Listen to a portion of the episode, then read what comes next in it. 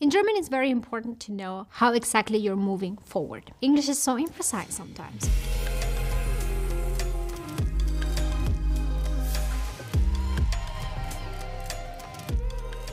If you say, I'm going to Italy next month, you don't know if the person is driving there, walking there, going by train. In German, we have so many different words for the verb to go.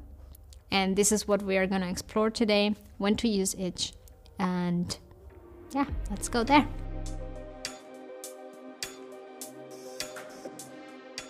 If you say ich gehe, it can mean I'm walking, I'm going there by feet, uh, without a vehicle. Or it can also mean I'm leaving. If you're in a party and you say, so ich gehe jetzt, it means I'm leaving, I'm going home. If you mention the vehicle, then you cannot use gehen because you are not walking on your feet.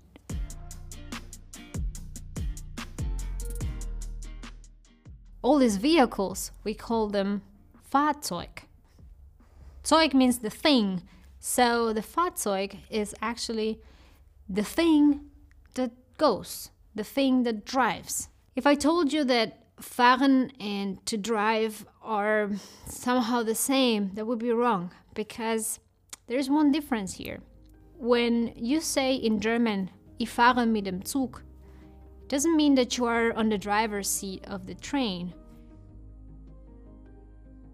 in English it does, right? Like if you say I'm driving with a train, it means like you're driving the train. That's why it's tricky here, because a lot of English native speakers will end up saying ich gehe mit dem Zug, because to them saying ich fahre mit dem Zug sounds weird, sounds wrong, right? Because they've learned that fahren means to drive. Basically, what you have to think about is uh, fahren as being to ride as well.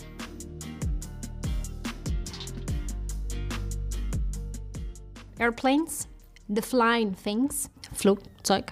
When you use those, you have to say fliegen. Fliege nach Spanien.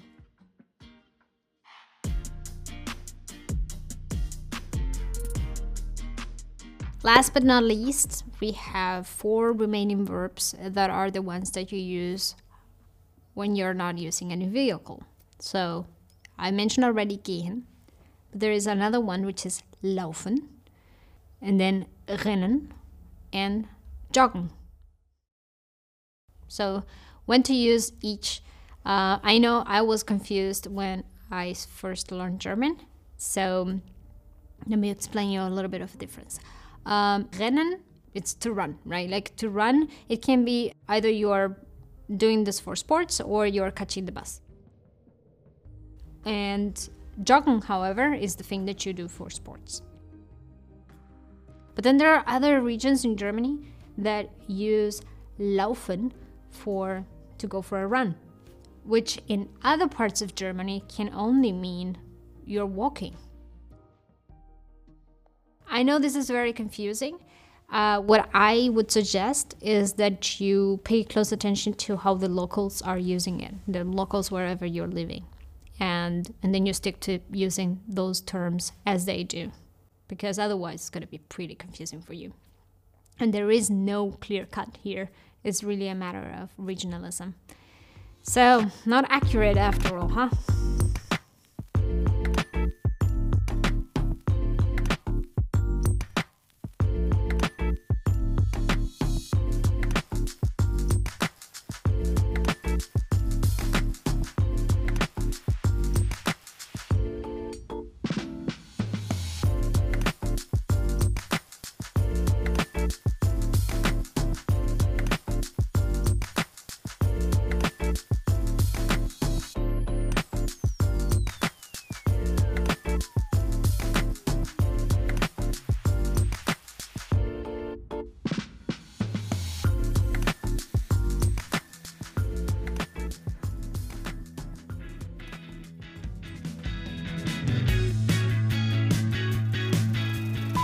When I hear people say, uh, ich gehe mit dem Auto, I have to think about the Flintstones car. You know, you're literally going with your car.